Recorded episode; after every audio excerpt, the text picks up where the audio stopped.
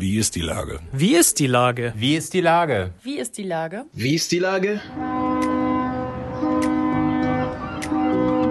Der fast tägliche Podcast mit Lars Meyer.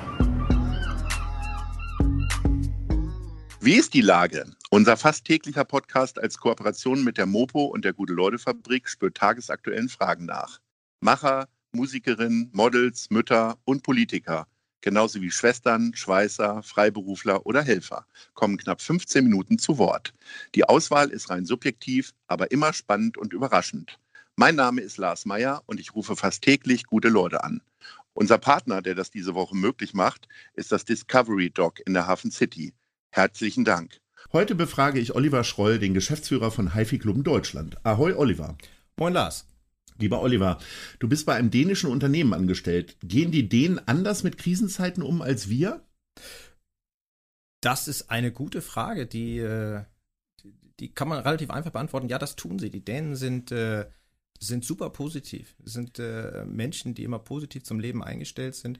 Und das zeigt sich eigentlich auch in einer Krisensituation. Also ähm, wir sind ja tätig in unterschiedlichen Ländern, in Skandinavien, in Schweden, in Norwegen, in, dann in den Niederlanden und in Deutschland. Und äh, man hat schon gesehen, dass sich äh, diese positive Einstellung zu allen Themen ähm, ja auch gezeigt hat in der Art, wie mit der Krise umgegangen wurde. Das heißt, wir waren immer aktiv am Ball und wir haben immer versucht, auch nach Lösungen zu, zu suchen und auch zu finden und sind deswegen ja auch am Ende ganz gut äh, rausgekommen aus der Situation. Was glaubst du denn im Umkehrschluss, wie du als Deutscher dort gesehen wirst?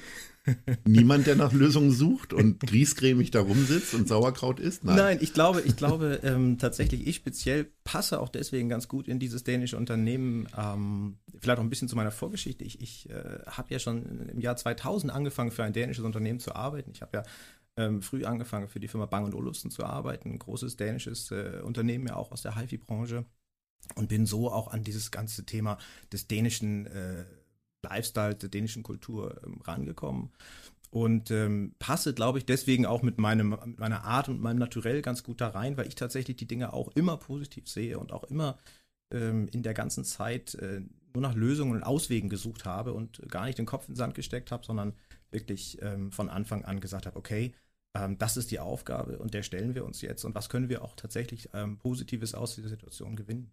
Und deswegen glaube ich, ist das auch eine ganz gute, ein ganz guter Match mit mir und, äh, und der dänischen Firma als solches. Also ich mag die Dänen und deswegen bin ich auch froh, dass ich äh, jetzt auch wieder in einem dänischen Unternehmen tätig bin. Du sagst selber, du hast den Kopf nicht in den Sand gesteckt. Was hat dir denn in Zeiten von sozialer Distanzierung geholfen? Ich habe insgesamt so eine Schwierigkeit mit dem Wort sozialer Distanzierung, weil es war ja eigentlich gar nicht sozial, es war ja eigentlich nur örtlich. Und ähm, sozial ähm, ist man ja heutzutage über die diversen ähm, Medien ja auch verbunden.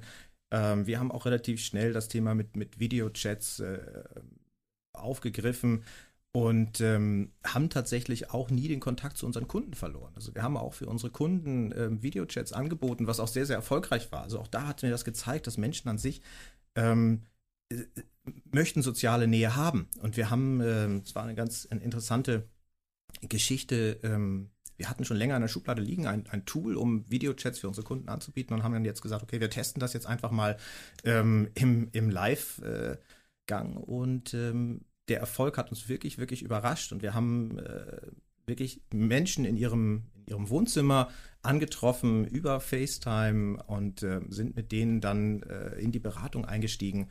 Und ähm, das waren immer ganz tolle Gespräche und äh, immer ganz tolle Situationen. Das heißt, ähm, das Thema soziale Distanz habe ich so gar nicht äh, gespürt, weil man auch andere Möglichkeiten hatte, ähm, den sozialen Kontakt auch herzustellen und zu wahren.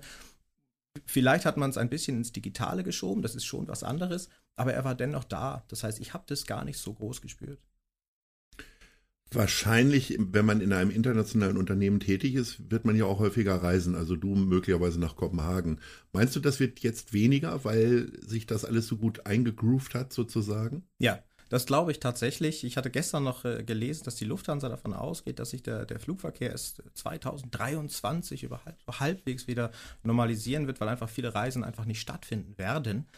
Ähm, und das sehe ich genauso. Ich glaube, ähm, also sowohl ich, aber auch äh, viele andere werden sich sehr genau überlegen, macht das jetzt wirklich Sinn, äh, für einen, einen Eintagestrip irgendwo durch die Weltgeschichte zu fliegen. Ich hatte früher ähm, auch meiner familiären Situation geschuldet, sehr häufig so diesen, diesen Ansatz, äh, ersten Flieger hin, letzten Flieger zurück, dass man aber ja quasi abends wieder zu Hause bei der Familie war. Das heißt, dieses Reinfliegen, ab zum Flughafen, warten in Flieger, der hat Verspätung, zum Flughafen, in den Leihwagen, zum Termin, äh, wieder zurück, Flughafen ähm, und dann irgendwann um Mitternacht wieder zu Hause zu sein.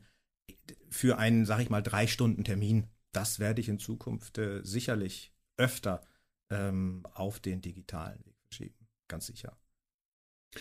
Haben sich die Art der Gespräche, hat sich das auch verändert? Also was mir ja auffällt, ist, wenn du so Gruppenchats oder so machst, da flaxt ja keiner mehr. Es geht ja nur noch um Fakten. Fehlt da nicht trotzdem irgendwas? Naja, du kannst dir einen, einen netten äh, Sonnenuntergang oder einen Strandhintergrund mittlerweile einbauen, aber auch das war äh, am Anfang ganz nice. Äh, er hat dann aber auch sofort wieder nachgelassen. Ähm, was ich festgestellt habe, ist, man ist präziser, man ist äh, effektiver geworden bei so Meetings, weil ähm, die Zeit dann da tatsächlich auch kostbar ist. Ähm, es geht ein bisschen verloren, tatsächlich, diese Mimik, Gestik, die teilweise ja auch ganz wichtig ist. Ähm, aber dafür wird auch sehr wenig missinterpretiert, weil auch sehr häufig dieser Augenkontakt, dieses berühmte Augenrollen, ähm, teilweise ja auch eine Stimmung in ein Gespräch äh, bringt. Und das habe ich jetzt in, in, den Meetings, die ich da so hatte, nie erlebt und äh, bin eigentlich der Meinung, dass das vielleicht sogar in gewisser Maßen eine bessere Art der Kommunikation ist. Du hast äh, die Kunden schon angesprochen, äh, dass ihr die mit Videochats und so weiter dann noch mehr gebunden habt. Hat sich das Kaufverhalten verändert?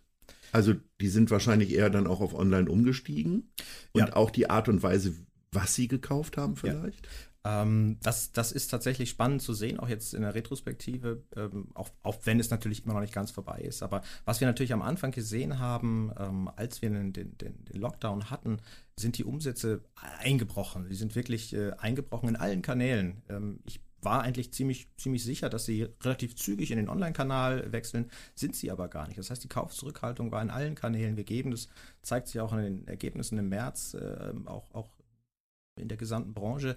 Ähm, dann ging es tatsächlich aber wieder nach oben äh, im Online-Bereich. Und da haben wir tatsächlich gesehen, also wir haben wie viele andere auch unseren Online-Umsatz im April verdreifacht.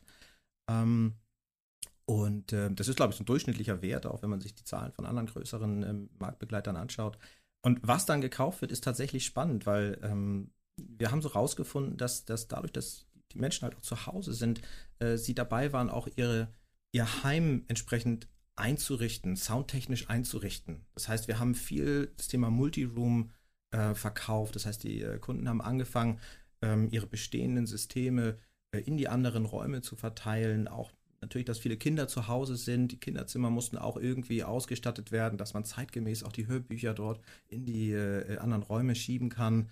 Ähm, um dann auch vielleicht mal ein bisschen Ruhe für sein Homeoffice zu haben. Das haben wir ganz klar gemerkt. Ähm, das ging sogar so weit, wir sind ja auch in dem Bereich äh, ähm, Außenlautsprecher tätig. Das heißt, auch da viele Leute haben ihre, ihre Wintergärten ausgestattet. Also auch da gab es Zuwächse in, in dem Segment.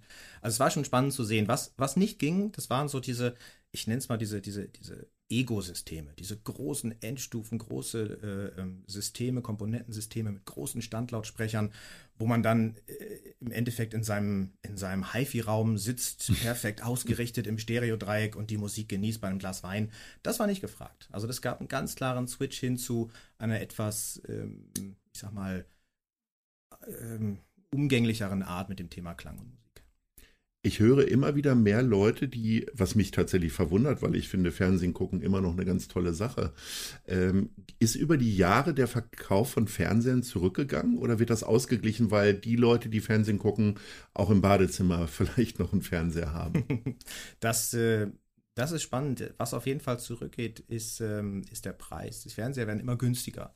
Ähm, jetzt im ersten Quartal 2020, äh, ich habe gerade gestern nochmal geschaut, Durchschnittspreis für einen Fernseher waren 574 Euro. Ähm, das ist schon ein, ein Wert, der äh, von, von Quartal zu Quartal immer weiter nach unten geht. Das heißt, der Umsatz sinkt, die Stückzahlen sind, ich sag mal, konstant leicht sinken. Ähm, der Trend geht immer zu größeren Fernseher. Das heißt, die, die Kunden tauschen ihre Fernseher aus. Das heißt, was vor, ich sag mal, fünf, sechs Jahren noch irgendwo im Bereich 40, 42 Zoll, 46 Zoll normal war, ist heute eher schon im Bereich 65 Zoll und größer. Das heißt, die Menschen gehen zu immer größeren Fernsehern, was auch daran liegt, dass auch die Qualität des Signals immer. Aber dann müssen doch die Räume auch immer größer werden, oder? Weil man sitzt ja nicht zwei Meter vorm 65 Zoll Fernseher. Ja, das war früher ja so. Früher hatte man ja gesagt, man braucht immer das, das Dreifache der Diagonale eines Fernsehers, um ein entsprechend gutes Bild zu haben. Das ist aber ähm, in der heutigen Technik äh, überholt, weil das Bild einfach so gestochen scharf ist. Heutzutage. Kann also auch mit einer, in meiner 40 Quadratmeter Wohnung einen 65 Zoll Fernseher haben. Absolut. Ich glaube, mein Wohnzimmer ist auch nicht größer als 30 Quadratmeter und ich mhm. habe auch einen 65 Zoll Fernseher dort. Ähm, erleichtert einiges, auch in meinem Alter mittlerweile. Unbedingt. ähm, wenn du sagst, du reist nicht mehr so viel, dann hast du ja mehr Zeit gewonnen. Äh, wie nutzt du das denn? Also vielleicht auch privat. Hast du Sachen dir neu angewöhnt? Also ich habe tatsächlich ein altes Hobby wieder entdeckt, das ist das Laufen, ähm, das ich früher sehr intensiv auch betrieben habe. Das heißt, ich versuche jetzt wirklich jeden Tag meine Laufeinheit ähm, auch durchzuziehen. Es war in Zeiten, als ich ähm, fast nur zu Hause war in den letzten Wochen, habe ich sehr viel auch im Homeoffice verbracht, weil wir ganz klar gesagt haben, wir versuchen die, äh, die Ansteckungsketten möglichst kurz zu halten. Insofern habe ich auch sehr viel Zeit zu Hause verbracht und war eigentlich nur im Office, wenn keiner da war. Ähm, und da habe ich mir die Zeit immer relativ einfach nehmen können ähm, und versuche das jetzt aber, wo wir auch äh, so langsam wieder den Regelbetrieb hochgefahren haben, äh, mir eigentlich jeden Tag meine 10 Kilometer zu nehmen. Und das äh, versuche ich wirklich ähm, knallhart durchzuziehen und ähm, dafür auch dann mal einen Geschäftstermin tatsächlich dann mit dem Blick auf die Uhr zu beenden. Ähm, vielen ging es ja so, dass der Informationsbedarf tierisch hochgegangen ist. Ähm, ich glaube, das hat sich jetzt ein bisschen gelegt, aber die ganzen Online-Seiten und so reden immer noch von Riesenrekorden. Wie war denn dein Informationsbedarf? War das klassischerweise dann auf dem 65 Zoll Fernseher das Heute-Journal oder die Tagesthemen oder Nein, tatsächlich ähm, habe ich ähm, relativ früh vom, vom Robert-Koch-Institut das Dashboard entdeckt ähm, und bin eigentlich jeden Morgen mit dem Dashboard aufgewacht und habe mir angeschaut, wie sich tatsächlich die Infektionszahlen verändert haben. Also das Dashboard ist ja es ist sehr gut aufgebaut mit wirklich vielen Informationen, die da reinfließen über mal, Länder, Bundesländer ähm, und entsprechenden Entwicklung der Zahlen, der Fallzahlen. Ähm, das war so meine, meine erste Quelle, bis es dann anfing, ähm, ähm, politisch zu werden. Dann habe ich tatsächlich immer geschaut, wann, äh, wann unsere Bundeskanzlerin denn wieder ein, eine Pressekonferenz äh, gibt. Und äh, das waren dann eigentlich so das, was man so herbeigefiebert hat eigentlich. Wie bewertest du denn die neuesten politischen Entwicklungen, ähm, Mehrwertsteuersenkung, Riesenrettungspakete? Gestern Abend tatsächlich, ähm, ich, die Familie war schon im Bett, da äh, habe ich dann tatsächlich ähm, auch die, die Nachrichten dann, dann, dann noch gehört live und ähm, ich habe noch so, ich weiß nicht, ich habe noch durch, durch den Raum gerufen, so, Hase, die senken die Mehrwertsteuer jetzt. Und äh, das ist natürlich so für uns, wir arbeiten ja beide im Handel, ist das natürlich immer so ein Thema, wie geht man damit um, weil mit einem Festpreis, der ja auch ähm, immer gewisse Eckpreislagen hat, man hat Neuner-Endungen, Fünfer-Endungen, das heißt, das ist ja alles nicht mit, mit drei oder mit, mit 19 oder 16 Prozent gerechnet, sondern die Preise sind natürlich auch alle politisch dargestellt. Und jetzt überall erstmal 3% abzuziehen, äh, das ist gar nicht so einfach. Das heißt, es werden sich auch neue Preislagen jetzt für ein halbes Jahr bilden. Äh, und da muss man sehr, sehr genau schauen. Ähm, das heißt, im Zweifel geht es, äh, kann es tatsächlich auch zu Lasten des Handels gehen, weil entsprechend auch die Preise ähm, vielleicht weiter abgesenkt werden müssen, als sie vielleicht mathematisch sich ergeben.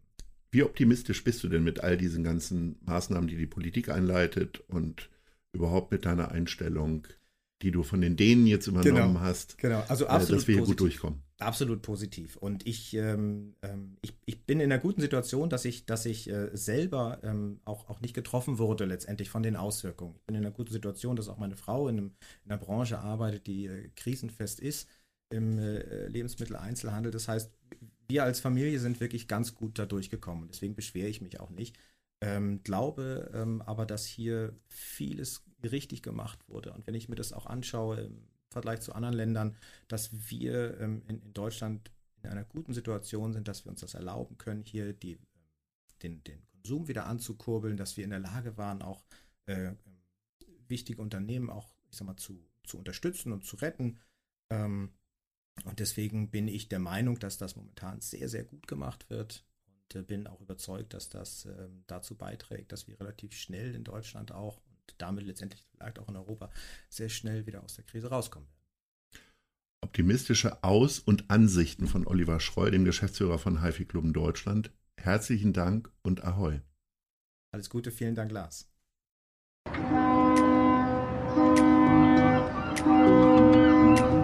Dieser Podcast ist eine Produktion der Gute-Leute-Fabrik und der Hamburger Morgenpost.